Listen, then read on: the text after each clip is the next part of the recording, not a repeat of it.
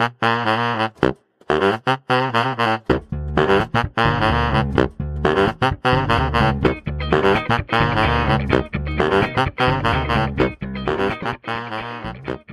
und herzlich willkommen zur Folge 34 von Blindstrom, dem Energiepodcast.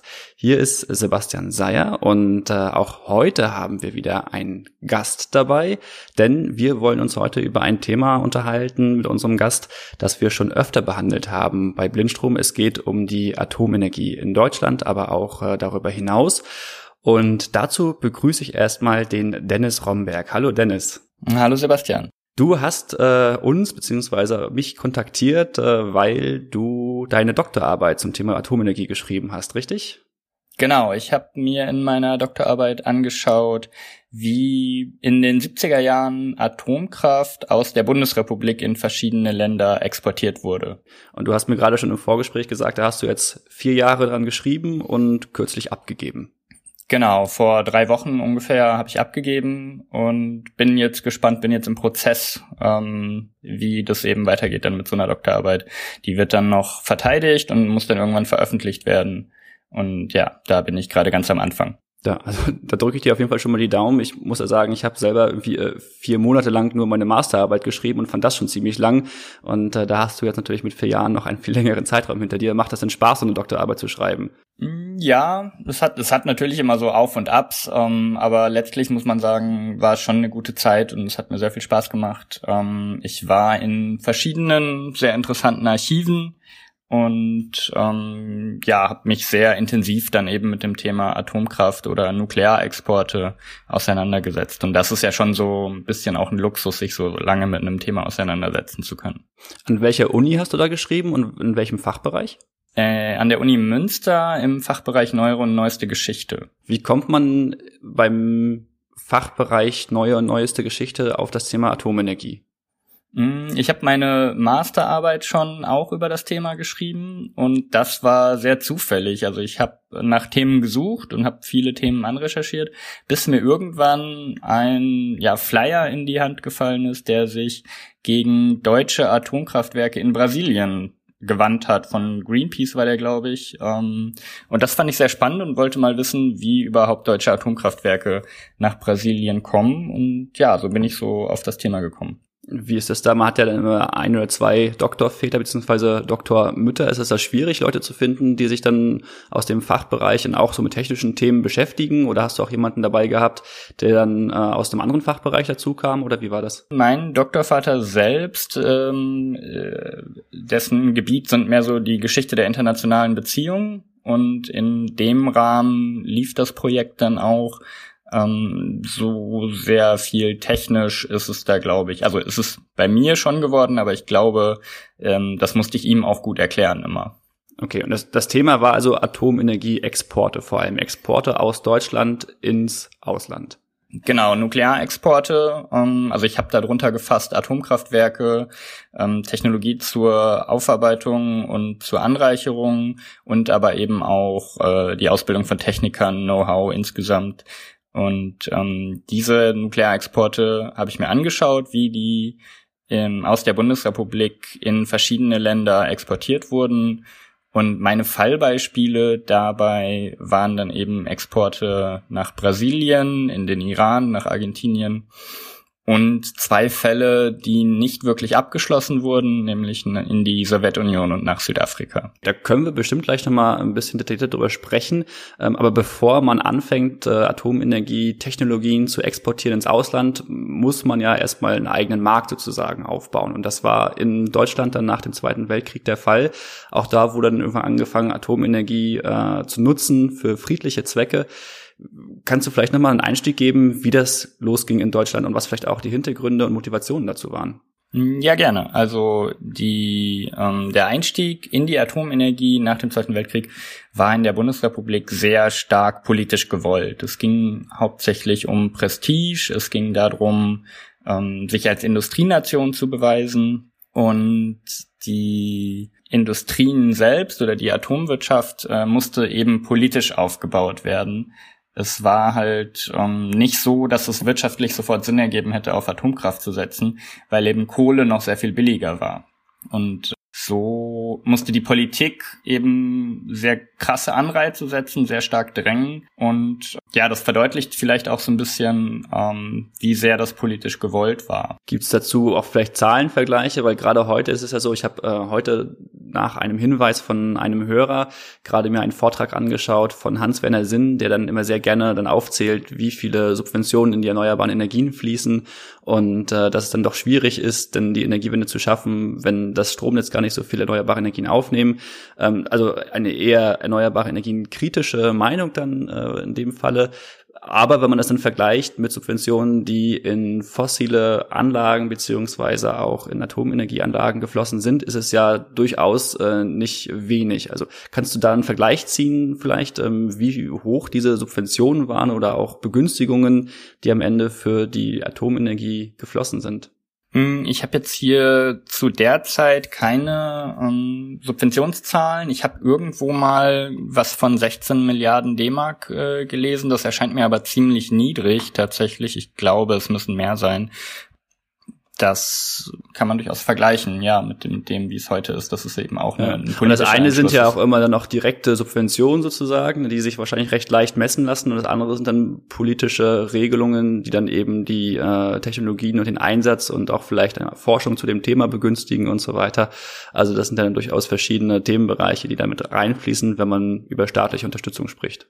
Genau, da gibt es zwei sehr auffällende Episoden tatsächlich dazu. Ähm, zum einen ist es eben so, dass es bis 1979 überhaupt nur zwölf Elektrizitätsversorgungsunternehmen gab, die Atomkraftwerke betreiben konnten, weil sie groß genug waren. Innerhalb von Deutschland zwölf oder? Innerhalb von Deutschland, genau, innerhalb mhm. von Deutschland, also von der Bundesrepublik Westdeutschland. Mhm. Und diese waren halt der Atomkraft lange Zeit sehr skeptisch gegenüber eingestellt, weil sie eben durch Kohle sehr viel günstiger zur Stromerzeugung kamen und wie stark eben das gewollt war, dass eben diese Elektrizitätsversorgungsunternehmen doch auf Atomkraft setzen und Atomkraftwerke bauen oder eben kaufen, in Aufträge vergeben, dass die deutsche Atomindustrie endlich mal Atomkraftwerke bauen könnte zeigt eine Forderung eben von Gerhard Stoltenberg, der war damals Bundesminister für wissenschaftliche Forschung und forderte im November 1966 RWE, also den Konzern, den es heute auch noch gibt, auf, doch mal zu sagen, was sie denn für Bedingungen stellen würden, um überhaupt Kernkraftaufträge anzunehmen. Also hier geht die Politik zur RWE und sagt, was, wie müsste das denn gestaltet sein, damit ihr endlich mal Kernkraft kauft oder Kernkraft Das heißt, die Politik hat da schon großen Druck ausgeübt auf die Kernkraftwerksbetreiber oder potenziellen Kernkraftwerksbetreiber, um eben sich dieser Technologie anzunehmen. Was für Forderungen waren das dann, die von Seiten der ähm, Betreiber genannt worden sind, um eben sich dieser Technologie anzunehmen?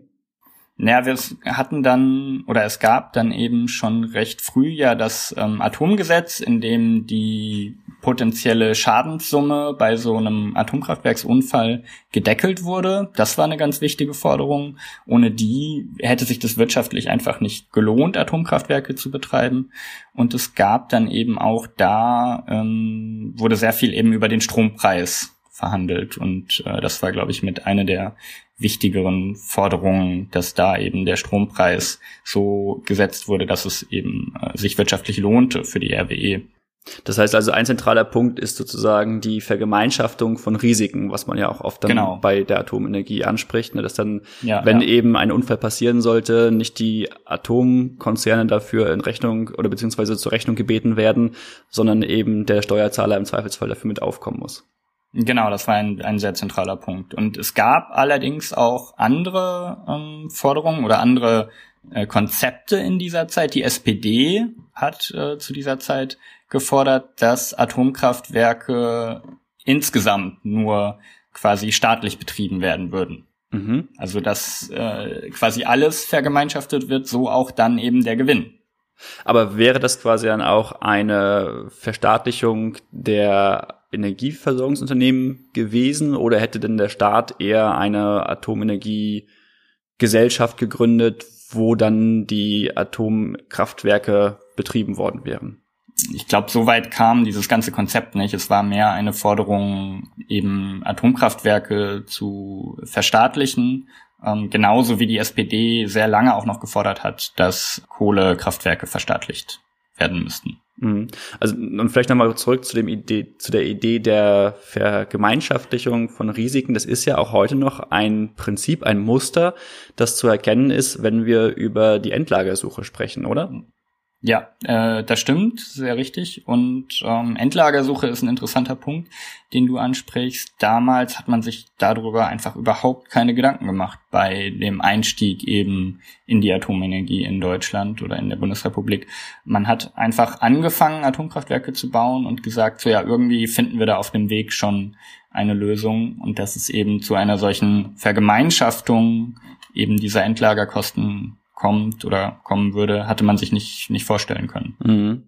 Und auch nochmal zurück zu einem Punkt, den du vorhin angesprochen hast, die Motivation einzusteigen in die Atomenergie. Das scheint mir, du hast gesagt, das war vor allem so dieses, äh, man will zeigen, dass man wieder eine große Industrienation ist, gerade nach dem Zweiten Weltkrieg wahrscheinlich ein wichtiger Punkt für Deutschland da, das ist ja auch eine Motivation, die man bei anderen Staaten wahrscheinlich gesehen hat. Ne? Also wenn man an Frankreich zum Beispiel denkt, äh, hat, glaube ich, auch da eine große Rolle gespielt, dass man eben das zeigen wollte.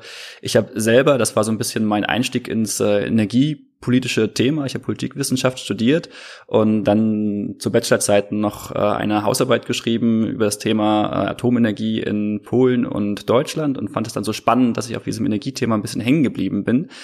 Und da hat man dann auch gesehen, dass selbst in Polen äh, heute noch die gleiche Motivation für diese Überlegung eben ist, in die Atomenergie einzusteigen, dass sie dort auch sagen, wir wollen zeigen, dass wir in den Club der großen äh, Industriestaaten gehören. So also ein bisschen also zu diesem Club dazuzugehören, ist immer ein wichtiges Thema. Und dann hast du noch angesprochen, die Strompreise, ähm, die natürlich dann oft heute, wenn man sich zumindest die äh, direkten Strompreise ohne Berücksichtigung von der ganzen Lieferkette, die dahinter steht, äh, anschaut, eben dann doch noch vergleichsweise niedrig sein können in Theorie.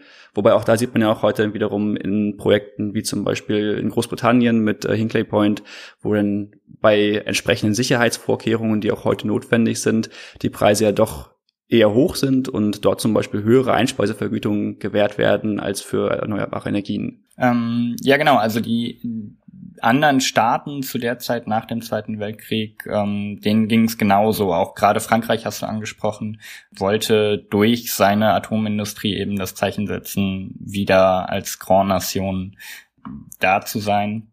Und das berührt dann auch noch den sehr heiklen Punkt eben der militärischen Verwendung der Atomkraft, die ja in der Bundesrepublik sehr lange mitschwangen. Also ähm, Strauß dann als erster Atomminister ähm, hat sich später als Verteidigungsminister sehr stark dafür ausgesprochen, dass es in der Bundesrepublik eben über diesen zivilen Zweig der Atomindustrie auch militärische Verwendung, also auch Atombombenbau geben soll in der Bundesrepublik. Und Adenauer äh, hat da auch sehr sich sehr positiv zugeäußert eben. Ähm, das ist dann letztlich später durch die Alliierten, durch die Westalliierten eingeschränkt worden und dann später kam ja auch noch der ähm, Nichtverbreitungsvertrag, da kommen wir später vielleicht noch zu. Zeigt aber eben auch wieder diese Dual-Use-Problematik ähm, eben bei Atomkraft. Und ähm, ja, so, so ist eben über die zivile Nutzung sollte eben in der Bundesrepublik dann auch zur militärischen Nutzung gekommen werden. Kannst du diesen Dual-Use-Begriff nochmal kurz erklären? Ach so, ja. Ähm, quasi alle Technologie, alles, was ich so rund um Stromerzeugung durch Atomkraft brauche, Wiederanreicherung, Wiederaufarbeitung, äh, Anreicherung, Wiederaufarbeitung. Und dieses ganze Know-how lässt sich häufig auch eben dazu verwenden, um letztlich Atombomben zu bauen und ähm, Staaten, die Atombomben bauen, haben das häufig eben auch durch zivile Atomprogramme verschleiert. Das ist ja dann der Hintergrund zum Beispiel bei der ganzen Iran-Problematik, wo wir jetzt sehr viel drüber sprechen. Also da sieht man das zum Beispiel. Und gleichzeitig ist es ja auch so, dass selbst die zivile Nutzung der Atomenergie in Deutschland einer der wichtigsten Treiber war für die Anti-Atomkraftbewegung, die am Ende dann sehr stark geworden ist. Und äh, wenn man da natürlich gesagt hätte, wir wollen daneben auch noch militärische Atomwaffenproduktion haben, wäre natürlich wahrscheinlich dieser Protest sogar noch größer ausgefallen. Genau, die Bevölkerung zu der Zeit war ganz klar gegen militärische Atomkraft, gegen Atombomben. glaube, über zwei Drittel oder drei Viertel der Bevölkerung haben sich gegen Atombomben für die Bundesrepublik ausgesprochen in den 50er und 60er Jahren. Aber wie sehr das verknüpft ist, sieht man heute auch noch an Großbritannien, die ja ihr ziviles Atomprogramm auch aufrechterhalten, um eben ihr militärisches Atomprogramm dadurch positiv beeinflussen zu können. Also ah, okay. um, um Techniker, um Technologie weiterzuentwickeln und ähm, da Spin-off-Effekte zu haben, wo dann eben aus der zivilen Forschung oder aus der zivilen ähm, Industrie eben noch da auch positive Effekte für die militärische Verwendung das ist sehr spannend, weil das ist natürlich nochmal auch eine neue Motivation für diese Hinkley Point Anlage, die neu gebaut genau, wird, ja, wo man ja, sich immer fragt, aus wirtschaftlichen Gesichtsgründen macht es eigentlich kaum Sinn.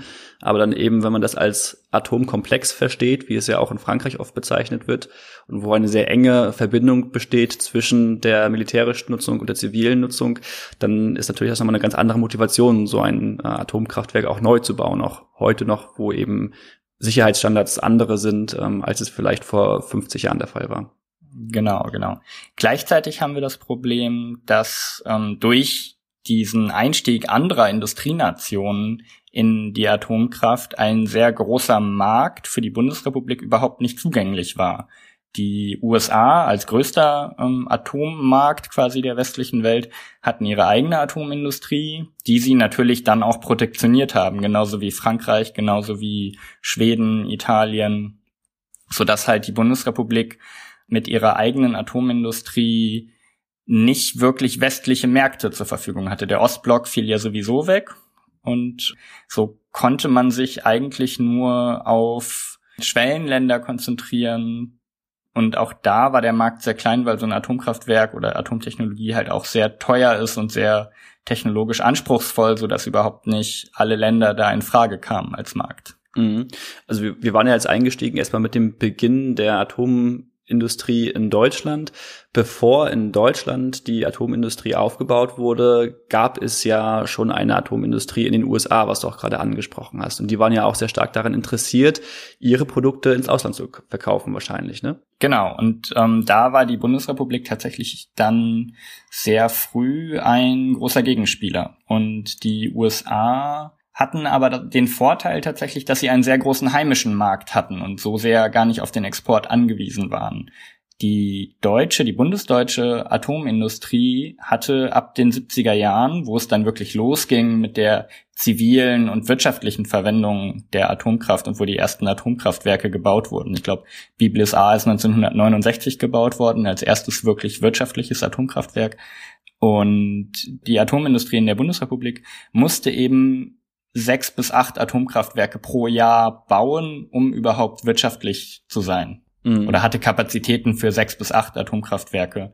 Und wenn man sich das vorstellt, seit 1970 müssen sieben Atomkraftwerke im Schnitt gebaut werden. Da kommen wir auf eine über 200 Atomkraftwerke in den letzten 40 Jahren. Wo sollen die denn alle hin? Die Zahl habe ich gerade nicht verstanden. Also sieben pro Jahr, pro Jahr weltweit die, also oder? Die, Genau, an Output, die hatten Kapazitäten, um sieben Atomkraftwerke pro Jahr zu bauen. Und das sind die amerikanischen Kapazitäten? Nee, das sind die, das die, ist die, die Deutschen. Die, die Deutschen. Deutschen. Seit 1970. Mhm. Also die äh, Kraftwerkunion, die Tochterfirma von Siemens oder die, der Zusammenschluss der Kraftwerksparten von Siemens und AEG, die eben sich in der Kraftwerkunion zusammengeschlossen haben.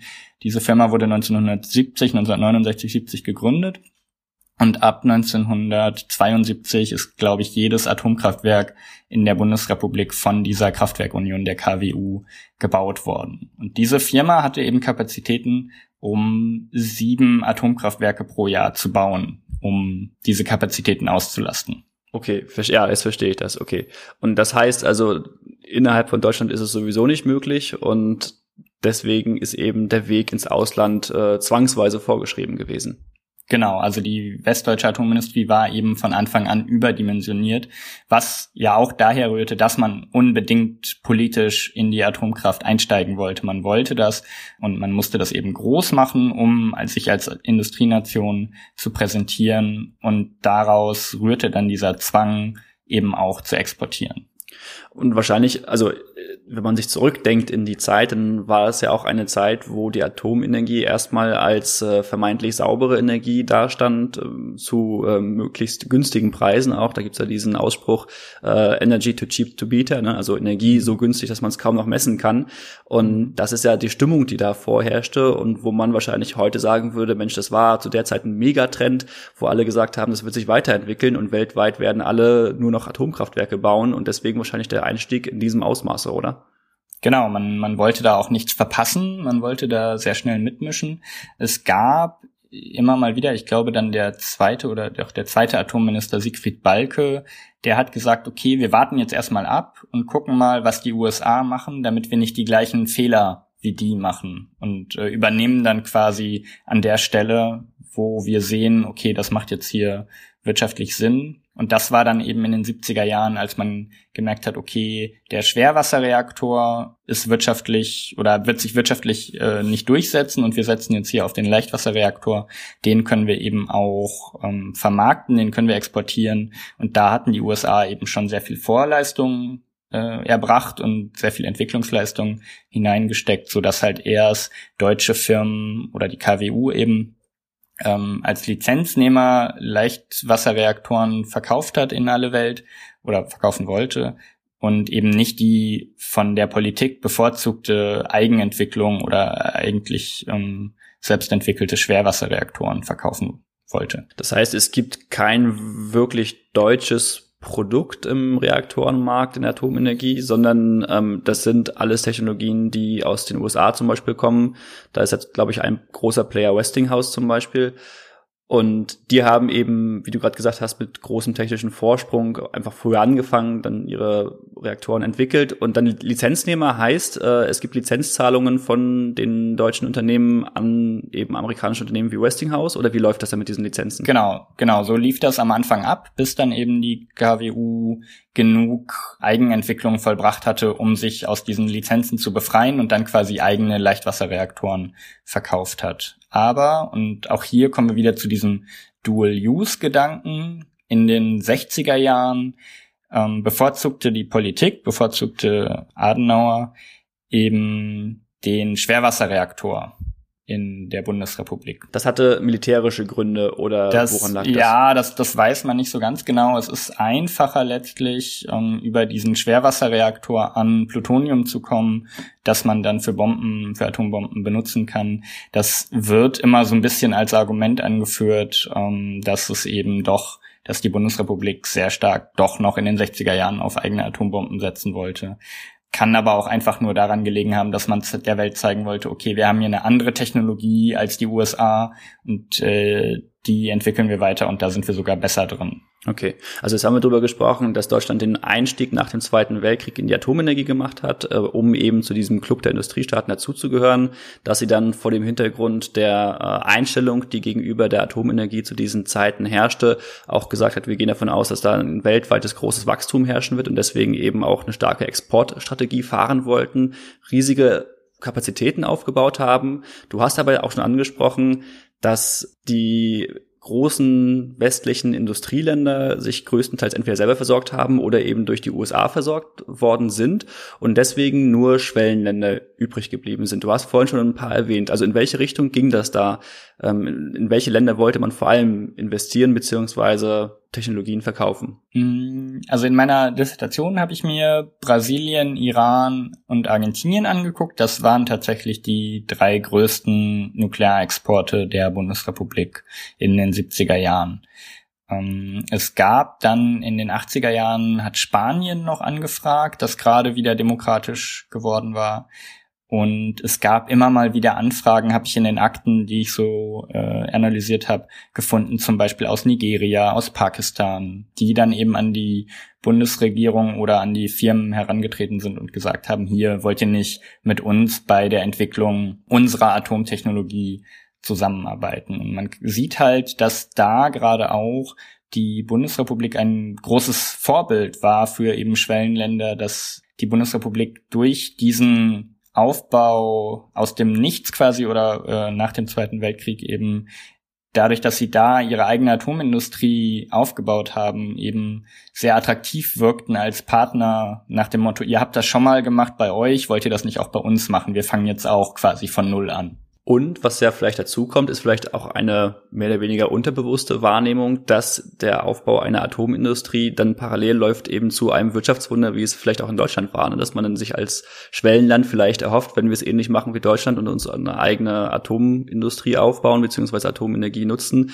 dann eben auch ein ähnliches Wirtschaftswunder möglich wird. Also ähm, das kann ja auch immer nochmal ein wichtiger Faktor sein. Und dann hast du gerade gesagt, dass es äh, auch politisch ähm, einige Wünsche gab, ins Ausland zu gehen. Gab es da auch Präferenzen zu bestimmten Ländern oder hat man gesagt, wir sind da offen und äh, liefern prinzipiell jedem Land? Um, ähm, das war also schwierig insgesamt in den 70er Jahren, weil was man auf jeden Fall noch berücksichtigen muss, ist, dass 1974 Indien eben auch äh, in den Club der Atommächte, und zwar der militärischen Atommächte, aufgestiegen ist und Indien 1974 seine Atombombe, die es eben durch eigene zivile Technologie, äh, durch zivile Atomtechnologie erlangt hat, dann gezündet hat. Und das große Verwerfungen einfach in der ähm, Politik, in der Weltpolitik hervorgerufen hat und eben auch große Auswirkungen auf die äh, zivile Verwendung der Atomenergie hatte. Welche Art von Auswirkungen hatte das? Die hm, Leute die wurden US noch kritischer, oder? Genau, die USA zum Beispiel haben sich sehr zurückgezogen und Kanada, das eben Indien, also Kanada war auch ein sehr großer Nuklearexporteur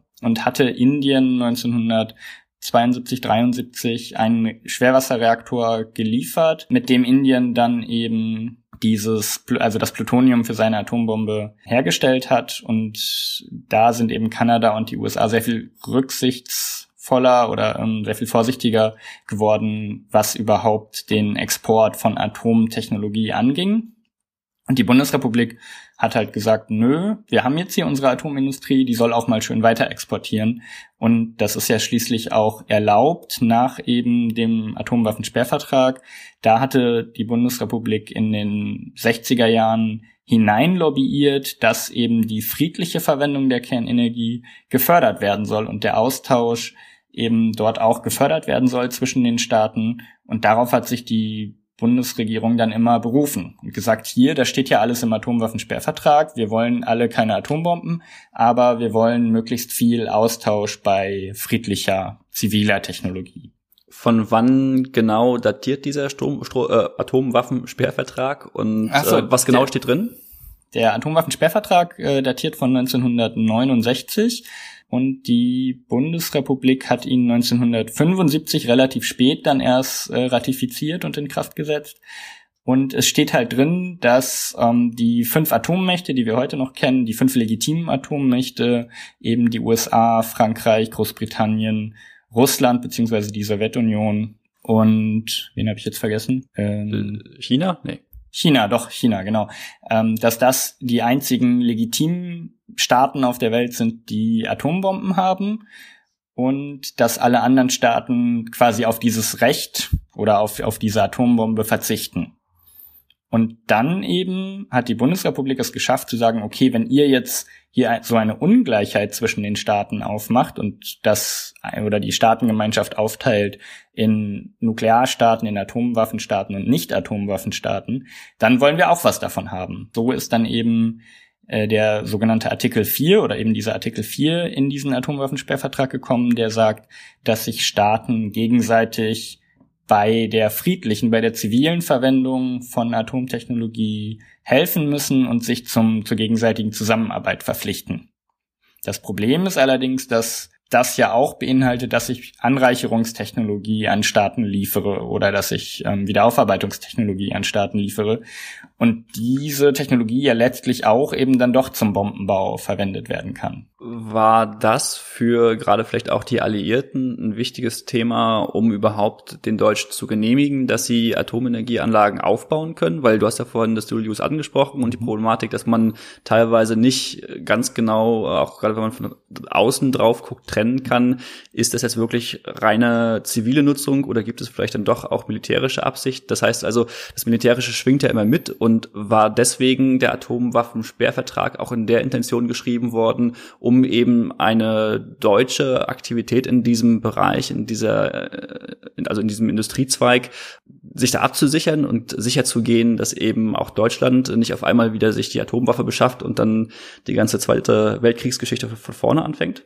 Ja, also der Atomwaffensperrvertrag war definitiv gegen die Bundesrepublik oder gegen eine westdeutsche Atombombe gerichtet, auf jeden Fall. Es ist auch der erste, das erste Mal quasi im Kalten Krieg, dass die Sowjetunion und die USA sehr eng zusammenarbeiten und die beiden sich da eben darüber verständigen, dass es keine westdeutsche Atombombe geben soll und dass es eben ähm, ein großes Ziel des Atomwaffensperrvertrags gewesen, ja. Das heißt also, Atomwaffensperrvertrag war gegen die militärische Nutzung der Atomenergie in Deutschland gerichtet, unter anderem. Gleichzeitig hat aber auch Deutschland diesen Atomwaffensperrvertrag genutzt, um eben ähm, seine Interessen im Bereich der wirtschaftlichen und zivilen Nutzung der Atomenergie durchzusetzen.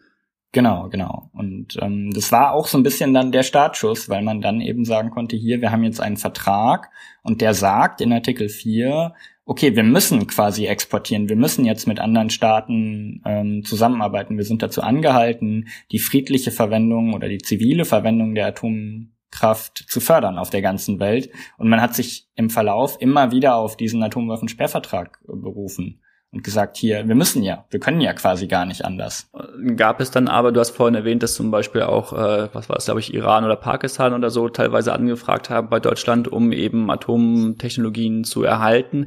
Gab es dann bei solchen Ländern auch, ähm, ich sag mal, eine gewisse vorsichtige Herangehensweise, weil man dann eben gesagt hat, wir sind uns da nicht sicher, ob es sich wirklich um zivile Nutzung ausschließlich handelt oder ob dann eben nicht mit unseren Technologien auch der, die zweite Seite dieser Dual-Use-Komponente bedient werden würde, also die militärische Nutzung. Das ist ein großes Ergebnis meiner Dissertation, dass es eben keine solche Bedenken gab. Also und wenn wir uns heute den Atomwaffensperrvertrag angucken, dann haben ihn, glaube ich, fast alle Länder der Welt unterzeichnet, bis auf der Vatikanstaat oder so. Das war in den 70ern noch nicht so. Ich habe gerade gesagt, die Bundesrepublik hat 1975 erst ratifiziert und 1970, glaube ich, unterzeichnet, aber in Kraft getreten für die Bundesrepublik ist er erst 1975. Brasilien zum Beispiel hat den Vertrag erst in den 90er Jahren unterzeichnet, also noch gar nicht so lange her. Argentinien auch. Und das waren eben Staaten, denen man in den 70er Jahren immer wieder nachgesagt hat, auch die Atombombe anzustreben. Es gibt noch den ähm, Vertrag über eine atomwaffenfreie Zone in Lateinamerika. Auch den hatten Brasilien und Argentinien in den 70er Jahren nicht unterzeichnet oder für sich in Kraft gesetzt. Und es gab immer wieder Äußerungen von Politikern in den beiden Ländern, die eben gesagt haben, hier die Atombombe stünde uns gut zu Gesicht oder wir haben ein Recht auf sogenannte friedliche Kernsprengung. Also man wollte ja damals mit Atombomben auch große Gebirgsmassen zum Beispiel bewegen oder Staudämme bauen. Das haben sich eben Brasilien und Argentinien für sich in Anspruch genommen und ganz klar gesagt, hier, wenn wir können, dann würden wir auch um, ähm, unter Umständen Atombomben bauen. Das finde ich ja gerade ein bisschen verrückt. Das ist das erste Mal, dass ich von Kernsprengungen höre. Das ist ja total abgefahren und ein bisschen ein bisschen verrückt schon, oder? Es gab in den 50er Jahren gab es ein großes Programm in den USA, das sogenannte Plowshare-Programm, also das Pflugschar-Programm, mit dem man eben mit Atombomben große Infrastrukturprojekte wie eben Staudämme oder das Ausheben von künstlichen Seen vorantreiben wollte. Ja, das ist aus heutiger Sicht wirkt das total verrückt, aber aus dieser Atomeuphorie, in der ja auch noch relativ wenig sich Gedanken gemacht wurde über Strahlen und, und äh, mögliche Nebenwirkungen oder Probleme bei Atomtechnologie, ähm, ja, war das so der Zeitgeist. Äh, aber wurde es auch wirklich angewendet innerhalb dieses Programms oder war das erstmal nur Planung und irgendwann hat man dann gesagt, nee, doch nicht? Genau, man hat halt gesagt, äh, man hat relativ schnell sogar gemerkt, okay, nee, das geht doch nicht, das ist äh, eine ganz, ganz schlechte Idee. Aber gerade äh, Schwellenländer wollten sich eben von diesem von dieser möglichen Anwendung dieser Technologie nicht ausschließen lassen. Und da hat man dann eben auch noch das Problem gehabt, dass dieser, also der Atomwaffensperrvertrag letztlich der erste Vertrag, ich glaube der erste Vertrag ist, der die Gleichheit der Staaten insgesamt in Frage stellt und es halt die Staatenwelt einteilt in Atomwaffenstaaten und Nicht-Atomwaffenstaaten, dass hier Staaten quasi also sehr, sehr viele Staaten auf etwas verzichten, was sehr, sehr wenige Staaten eben haben. Und das mhm. war den Schwellenländern damals auch ein großes, äh, ein großer Dorn im Auge, da es ja eben auch gerade nach dem Zweiten Weltkrieg zu einer großen Dekolonisierungswelle kam, wo eben Staaten erstmal äh, ein, ein eigenes, einen eigenen Nationalgedanken überhaupt oder in die Unabhängigkeit entlassen wurden und hier jetzt viele Staaten ebenso gleich wieder diese Gleichheit aufgeben sollten. Da hast du jetzt äh, Argentinien und Brasilien erwähnt, die beide gerne diese ähm, ja auch Atomwaffen vielleicht für sich genutzt hätten. Man muss da ja auch wahrscheinlich wiederum den Zeitgeist sehen und wir sprechen da ja auch über eine Zeit, wo die USA sehr, sehr großen Einfluss auf Lateinamerika ausgeübt haben und womöglich dann eben Staaten wie Argentinien und Brasilien dann auch die Atomwaffen nutzen wollten, um sich äh, auch militärisch unabhängig von den USA zu machen, beziehungsweise als Gegenpol zu den USA positionieren zu können, oder? Mm, genau, das war immer wieder, schwang immer wieder so mit. Und das war auch ein großes Argument dafür, dass sich Brasilien zum Beispiel der Bundesrepublik zugewandt hat und nicht den USA, die ja das Gleiche hätten liefern können. Und es wurde immer gemunkelt, auch gerne geliefert hätten. Aber so kam dann letztlich 1975 die Bundesrepublik zum Zug und hat eben einen Vertrag mit Brasilien geschlossen, mit der brasilianischen Regierung über den Export von zwölf Atomkraftwerken, von Anreicherungstechnologie und von Wiederaufarbeitungstechnologie, die allesamt nach Brasilien geliefert werden sollten. Und dieses Exportgeschäft war das bis dahin größte Einzelgeschäft der Bundesrepublik und umfasste oder sollte dann eben 12 Milliarden D-Mark umfassen. Mir geht ja gerade so ein bisschen das Politikwissenschaftlerherz auf, muss ich sagen, weil es ist ja echt total spannend, ne, dass sich äh, einerseits Argentinien und Brasilien ähm, mit diesem Programm ein bisschen von den USA loslösen wollen. Gleichzeitig macht ja Deutschland das Gleiche, weshalb dann eben Deutschland und Brasilien eng zusammenarbeiten wollen und es auch getan haben und gleichzeitig, was ja parallel eigentlich läuft und so in der, ich sag mal, ne, so in der, in der Schulgeschichtsschreibung, was man ja auch in der Schule lernt, die BRD ähm, nach dem Zweiten Weltkrieg äh, öffnet sich dann wieder dem Westen und will dann äh, auch der NATO beitreten, beziehungsweise tritt der NATO bei und so weiter. Mhm. Also arbeitet auch eng mit den USA zusammen und äh, so ein bisschen hinter den Kulissen läuft aber quasi parallel dann das ab, dass man halt dann eben sieht, die USA ähm, beziehungsweise Deutschland versucht gleichzeitig sich in diesem Bereich so ein bisschen von den USA abzugrenzen, eigenständig zu werden und arbeitet dann eben zum Beispiel mit Brasilien zusammen und liefert Atomenergietechnologie dorthin. Genau, genau. Ähm, also hast du äh, ganz gute, ganz, also viele Stichworte gegeben, die ich halt genauso in meiner Dissertation auch darstelle. Dieser Emanzipationsgedanke der Bundesrepublik von den USA spielt bei der Atomtechnologie eine sehr große Rolle. Dieser Export nach Brasilien hat unglaubliche Verwerfungen zwischen den USA und Helmut Schmidt damals als Kanzler ähm, zutage gebracht. Schmidt ist da sehr hart geblieben und hat da einen großen Konflikt eben wirklich in, in Kauf genommen und letztlich auch gewonnen und hat der Bundesrepublik damit ein Stück weit ähm, mehr Bewegungsfreiheit in außenpolitischen Fragen verschafft, tatsächlich, ja. Wie genau haben die USA dann auf so einen Affront reagiert? Haben die mit, äh, wie heute das der Fall ist, mit Strafzöllen gedroht? Oder ähm, war das eher auf diplomatischer Ebene, dass man den Botschafter einbestellt hat? Oder wie war dann die, die Reaktion darauf?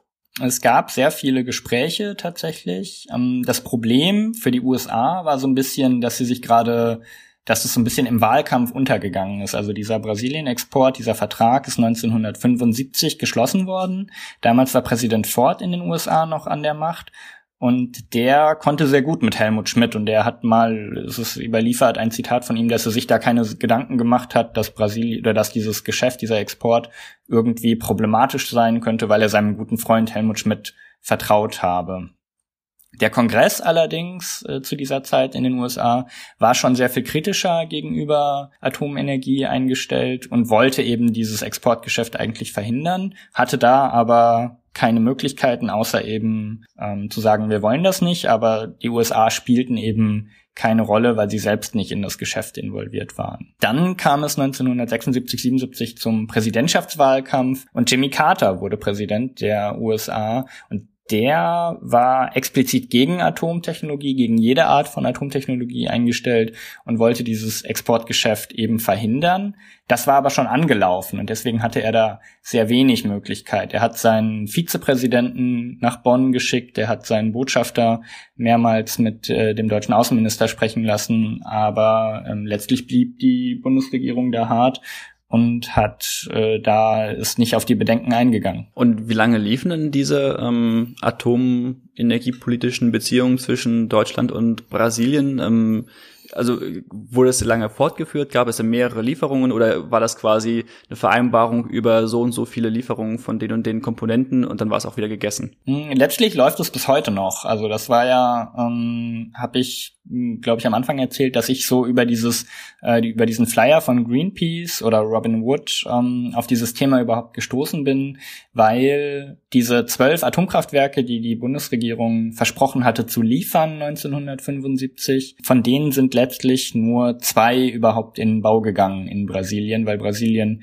kurze Zeit nach diesem Exportgeschäft zahlungsunfähig wurde und da in eine große Rezession gerutscht ist wirtschaftlich und sehr große Probleme hatte, so dass dieses Atomprogramm sehr viel kleiner gemacht wurde. Und ein Atomkraftwerk Angra 2 wurde, ich weiß gar nicht genau wann, aber wurde, ich glaube, in den 80er Jahren fertiggestellt. Und das zweite Atomkraftwerk aus diesem Programm, aus diesem Export Angra 3, wird gerade oder ist gerade in diesem Jahr fertiggestellt worden, irgendwie so. Dieses Atomkraftwerk geht auf dieses Exportgeschäft von vor 40 Jahren zurück. Okay, ah, okay. Das heißt also, der Vertrag zumindest ist immer noch in Kraft. Genau, der Vertrag ist immer noch in Kraft und es gab zahlreiche Lieferungen, es gab den Austausch von Wissenschaftlern, es gab Blaupausen, die dann eben nach Brasilien geschickt wurden für Anreicherungs- und Wiederaufarbeitungsanlagen. Es gab ja eben diese Atomkraftwerke. Das wurde in den letzten 40 Jahren immer ähm, oder wurde am Anfang dieses Exportgeschäfts sehr viel, sehr schnell exportiert und wie gesagt, dann kam Brasilien in eine Rezession und dann wurde dieses ganze Geschäft sehr viel kleiner gemacht letztlich. Und Brasilien war aber der erste Deal dieser Art, der von Deutschland geschlossen worden ist, richtig? Oder gab es vorher schon andere? Mm, der erste größere oder der erste, bei dem es wirklich ein ganzes Paket, einen kompletten, wie man sagt, Brennstoffkreislauf geliefert wurde, eben aus Atomkraftwerken, Anreicherungstechnologie und Wiederaufarbeitungstechnologie. Man hatte 1969 schon ein sehr viel kleineres Atomkraftwerk nach Argentinien geliefert, aber Brasilien war da auf jeden Fall der erste richtig große Auftrag und der der eben auch die meisten Verwerfungen mit den USA zutage gefördert hat.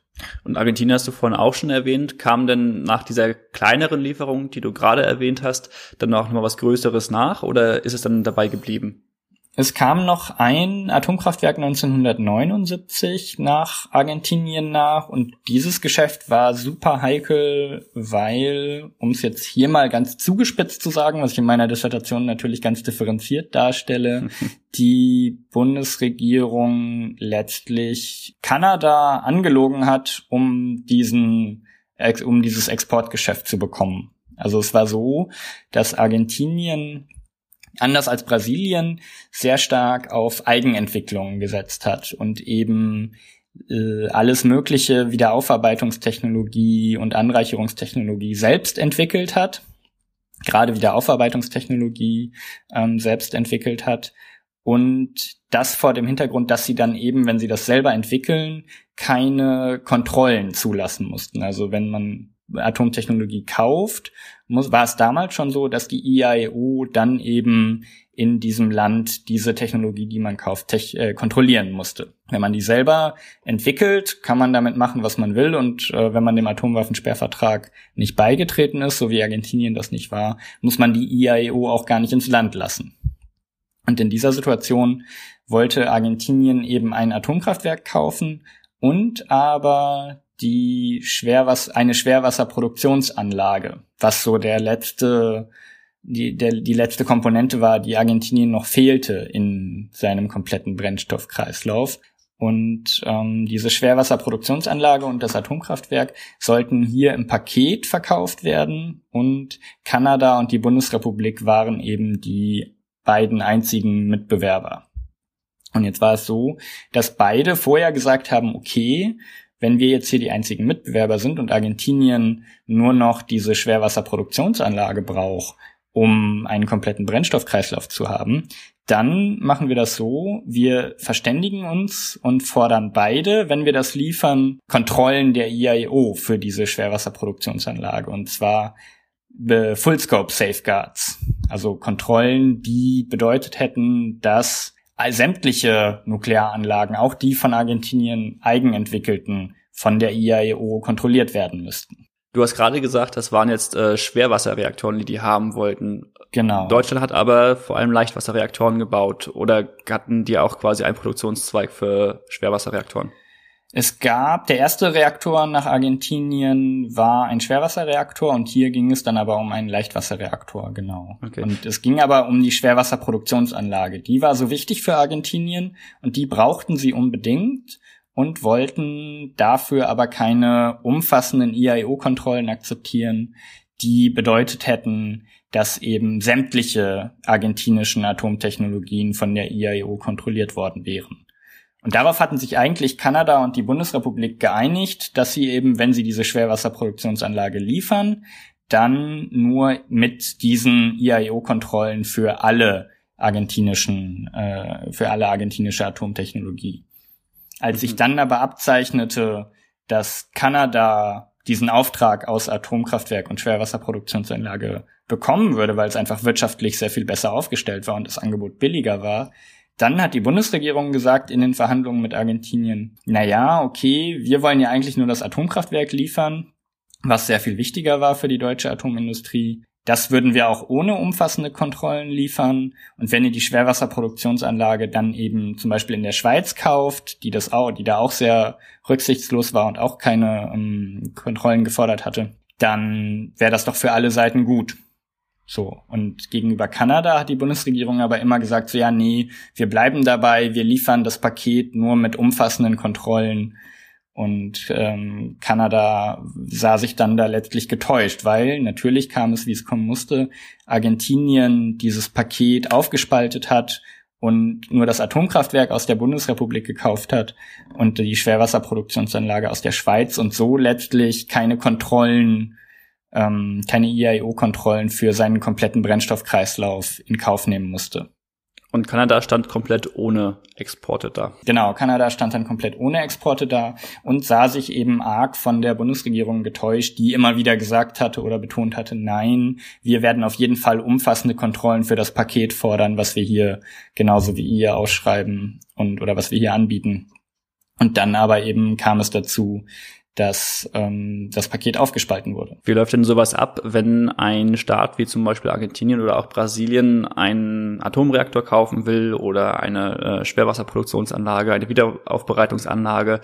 Gibt es denn eine internationale Ausschreibung und dann bewerben sich dann eben äh, Siemens und die Kraftwerk, äh, Kraftwerksunion darauf? Oder mhm. sprechen die dann direkt Kanada und Deutschland an und sagen, hört mal, was ist denn da machbar? Das ist unterschiedlich tatsächlich. Dieser Brasilien-Deal, dieser Export, der, den hat Brasilien direkt vergeben. Und es ist gerade in dem Bereich Atomtechnologie, das zeigte sich eben in meiner Dissertation auch, so, dass es sehr viel, ja, ich will es nicht sagen, ich will nicht Gemauschel, ich will es nicht Gemauschel nennen, aber schon die Firmen und die Bundesregierung haben sich sehr eng abgestimmt. Also wenn es so zum Beispiel eine Ausschreibung gab, dann sind die deutschen Firmen oder ist die KWU häufig vorher schon zur Bundesregierung gegangen und hat gesagt, so hier, wenn wir darauf bieten würden auf diese Ausschreibung, würdet ihr uns äh, das erlauben, weil die Bundesregierung Nukleartechnologieexporte immer erlauben musste. So hat die Bundesregierung dann häufig eben auch mitverhandelt, ob, wenn, obwohl es eben private Ausschreibungen waren oder umgekehrt, manche Staaten sind halt auch direkt zur Bundesregierung gegangen und haben gesagt, hier, wir würden gerne Folgendes von euch kaufen, könnten eure Firmen das liefern oder hättet ihr da Bedenken? Mhm. Und es war dann eben, also es war immer so ein, es sind so, ähm, ja, immer wieder halbstaatliche Verhandlungen oder staatliche Verhandlungen gewesen, ja. Und dann neben Argentinien und Brasilien war ein dritter Staat, den du vorhin genannt hast, der Iran. Die haben von Deutschland auch Technologie bekommen oder äh, kam der Deal da dann, dann doch nicht zustande? Doch, der Deal kam auch zustande und ähm, der Iran hat 1974 bereits zwei Atomkraftwerke von der KWU gekauft. Die sind gebaut worden in Bushehr, was man ja heute auch noch kennt als iranischen Atomstandort. Und sind dann eben, ich weiß gar nicht, ob, also weil das dann immer nach meinem Untersuchungszeitraum liegt, äh, sind dann aber später, glaube ich, auch zu Ende gebaut worden. Und gab es da ähnliche politische Verwerfungen zu oder? Ähm, der Iran hatte als einer der wenigen Staaten den Atomwaffensperrvertrag unterzeichnet und stand insofern erstmal, sollte man meinen, nicht unter Verdacht, hier auch Atombomben haben zu wollen, weil er sich ja in dem Vertrag verpflichtet hat, diese eben nicht zu erwerben. Damals im, in den 70er Jahren war allerdings der Schah eben im Iran an der Macht und der hat, trotzdem er den Vertrag, den Atomwaffensperrvertrag unterzeichnet hatte, eben schon immer mal wieder Bemerkungen fallen lassen, dass es ja eigentlich doch ganz praktisch wäre, so eine Atombombe zu haben. Und dass der Iran sich eben auch als Regionalmacht versteht, dem es eigentlich zustünde, Atombomben zu besitzen. Insofern waren da die Intentionen nicht immer ganz eindeutig. Okay, und dann gab es neben dem Iran, hast du auch noch erwähnt, äh, die Sowjetunion und Südafrika. Und da gab es dann zumindest auch Kontakte oder wie ist es da gelaufen? Genau, die Sowjetunion ist ein ganz spannender Fall, ähm, weil da eben man nicht vermuten würde, dass die Sowjetunion mit der Bundesrepublik äh, Nuklearkontakte eingeht, weil die Sowjetunion ja eben eigene Atomtechnologie hatte, eigene Atombomben hatte. Aber die Sowjetunion hat in den 70er Jahren angeboten, für die Bundesrepublik Uran anzureichern. Und darauf ist man in der Bundesrepublik sehr gerne eingegangen, eben auch vor dem Hintergrund, sich wieder von den USA emanzipieren zu können, die ja bis dahin der Monopolist für Urananreicherung in der westlichen Welt waren. Und dann kam die Sowjetunion auf einmal um die Ecke und hat gesagt, so hier, wir haben gerade Kapazitäten frei für unsere, für Urananreicherung, wollt ihr uns nicht angereichertes Uran abkaufen? Und da kam es dann eben auch eben mit der Bundesrepublik zu Verhandlungen und äh, letztlich sind bis in die 80er Jahre, glaube bis zu 20 Prozent des angereicherten Urans kamen dann aus der Sowjetunion. Okay. Und gab es auch Lieferungen aus der Bundesrepublik zum Beispiel äh, in die DDR? Äh, nee, die DDR hatte zwei Atomkraftwerke ja, aber da gab es keine Lieferungen. Was allerdings geplant war, war ein deutsches Atomkraftwerk in Kaliningrad, das gebaut werden sollte dass die Sowjetunion dann dort betrieben hätte und mit dem Strom, das in diesem Atomkraftwerk, der in diesem Atomkraftwerk hergestellt wurde, bezahlt werden sollte. Dieser Strom sollte nämlich zurückfließen in die Bundesrepublik. Man wollte eine große Leitung bauen von Kaliningrad wieder in die Bundesrepublik und die Sowjetunion hätte dann eben mit dem Strom, der dort produziert wurde, dieses Atomkraftwerk bezahlt. Das ist dann letztlich daran gescheitert, dass diese Leitung, die gebaut werden sollte, ähm, von der Bundesregierung, ähm, also die Bundesregierung hat gefordert, dass diese Leitung durch Westberlin gebaut werden muss, um eben eine Verbindung zwischen der Bundesrepublik mhm. und Westberlin zu haben. Und die Sowjetunion und auch die DDR haben gesagt, nee, Westberlin bleibt mal schön äh, abgeschlossen vom Stromnetz, da bauen wir keine Leitung hin. Und da kam man dann nicht auf einen grünen Zweig in den Verhandlungen und dann hat man die Verhandlungen letztlich 1977 abgebrochen. Und als letzten Staat hattest du Südafrika genannt. Ähm, das ist ganz lustig. Wir haben in unserer zweiten Folge von Blindstrom, ähm, also man sagt ja immer so, äh, die ersten zehn Folgen eines Podcasts sollte man sich nicht anhören und ich würde es auch niemandem mehr empfehlen, sich äh, in diese alten Folgen nochmal reinzuhören. Aber wir haben uns da schon immer unterhalten über eben das Thema Atomenergie in Südafrika.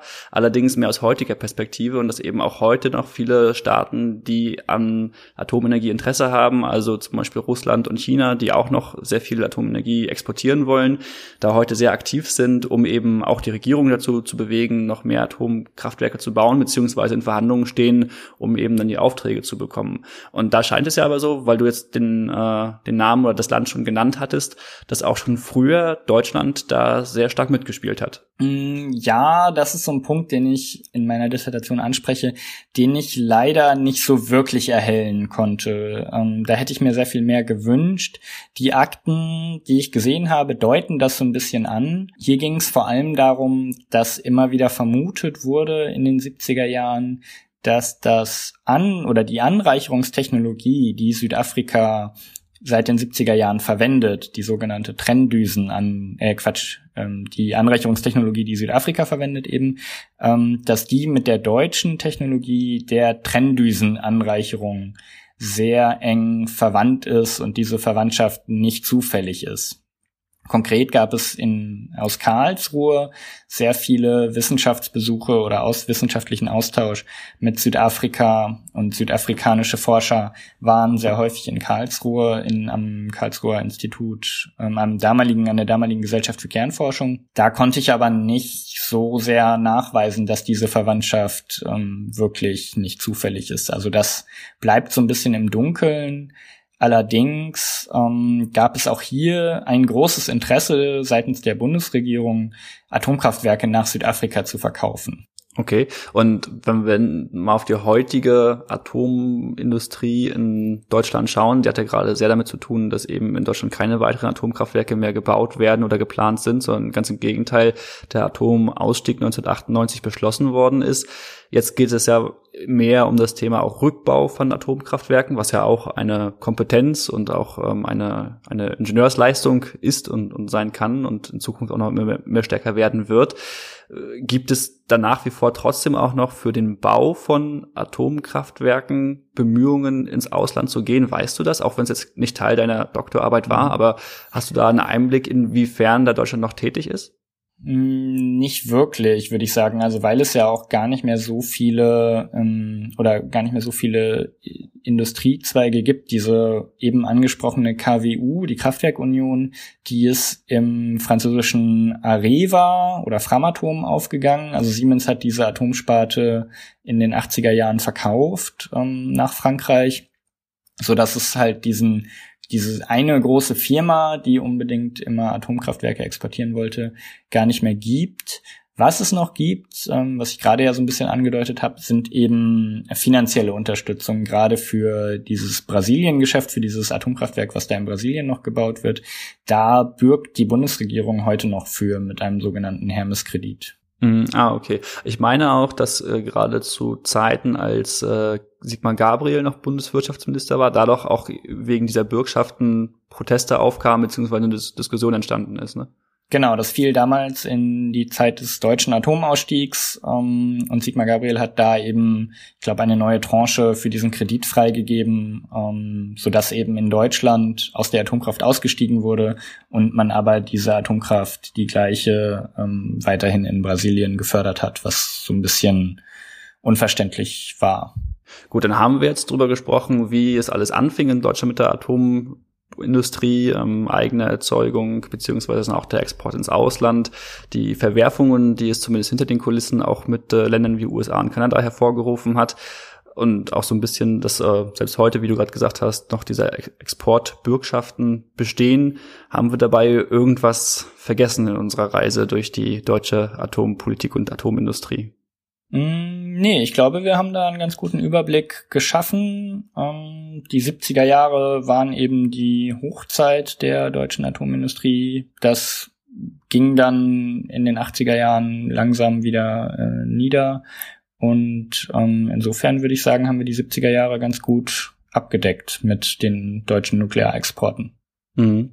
Und wenn du jetzt deine Doktorarbeit oder deine Erkenntnisse, also die Kernerkenntnisse nochmal zusammenfassen müsstest in ein paar wenigen Sätzen, wie würdest du das beschreiben? ist wahrscheinlich öfter so, dass sich irgendwelche Leute in der Kneipe fragen, worüber hast du geschrieben und warum eigentlich und was ist bei rausgekommen? Also was sagst du denen dann? Ich sag dann immer, dass ich über Atomkraft geschrieben habe oder wenn sie es dann wirklich genauer wissen wollen, über Nuklearexporte und dass eben, genau wie wir gerade schon gesagt haben, die Bundesregierung, gerade die Regierung Schmidt, diese Nuklearexporte als ein Mittel benutzt hat, um sich von den USA zu emanzipieren, um ihre wirtschaftliche Stärke zu zeigen. Und dass sie dabei, zumindest wenn man heutige Maßstäbe anlegt, sehr verantwortungslos ähm, exportiert hat und eben zahlreiche Bestrebungen ähm, eines sogenannten Nichtverbreitungsregimes, also des Atomwaffensperrvertrags und anderer ähm, anderer Bestrebungen, die militärische Verwendung der Atomkraft einzuschränken, doch sehr stark unterminiert hat, dadurch, dass sie eben so rücksichtslos mit Staaten wie Brasilien, dem Iran oder Argentinien kooperiert hat und in diese Staaten sehr viel und sehr weitreichende Atomtechnologie exportiert hat. Mhm. Ja, Dennis, vielen lieben Dank, dass du uns kontaktiert hast mit dem Thema. Super, super spannend. Ich drücke nach wie vor äh, die Daumen, dass das auch gut läuft mit deiner Doktorarbeit, aber bin da sehr zuversichtlich, nach dem, was du da alles erzählen konntest zu. Ähm, klingt wirklich super spannend und äh, vielen Dank auch, dass du dir die Zeit genommen hast, äh, da die Folge mit uns aufzunehmen. Wenn äh, da Rückfragen von Seiten der Hörer kommen, ähm, können wir sie dir auch gerne weiterleiten. Ähm, gerne. Dass du da vielleicht äh, darauf reagieren kannst. Und sonst würde ich sagen, dir vielen Dank, auch allen Zuhörern vielen Dank, ähm, dass ihr euch die Folge angehört habt. Wenn ihr weiter Interesse an dem Thema habt und nochmal vielleicht auch in ältere Folgen von uns reinhören wollt, könnt ihr euch zum Beispiel auch die Folge 18 nochmal anhören, wo wir aus einer sehr technischen Sichtweise draufschauen und überlegt haben, so ein bisschen auch philosophiert haben, wie die Zukunft der Atomenergie ausschauen könnte. Und äh, wir haben zum Beispiel auch äh, neben der zweiten Folge, also einer sehr alten Folge, wo wir schon mal über das Thema Südafrika gesprochen haben, in unserer Folge 4 über das Thema Atommüllendlagerfonds gesprochen. Das heißt also über die Frage, wie in Deutschland die Atommüllendlagersuche organisiert und finanziert wird. Das nochmal als Hinweis auf unsere eigenen Folgen. Ähm, Dennis, dir vielen lieben Dank, ein schönes Wochenende noch und äh, an alle Zuhörer bis bald und bis zum nächsten Mal. Tschüss. Dankeschön. Tschüss.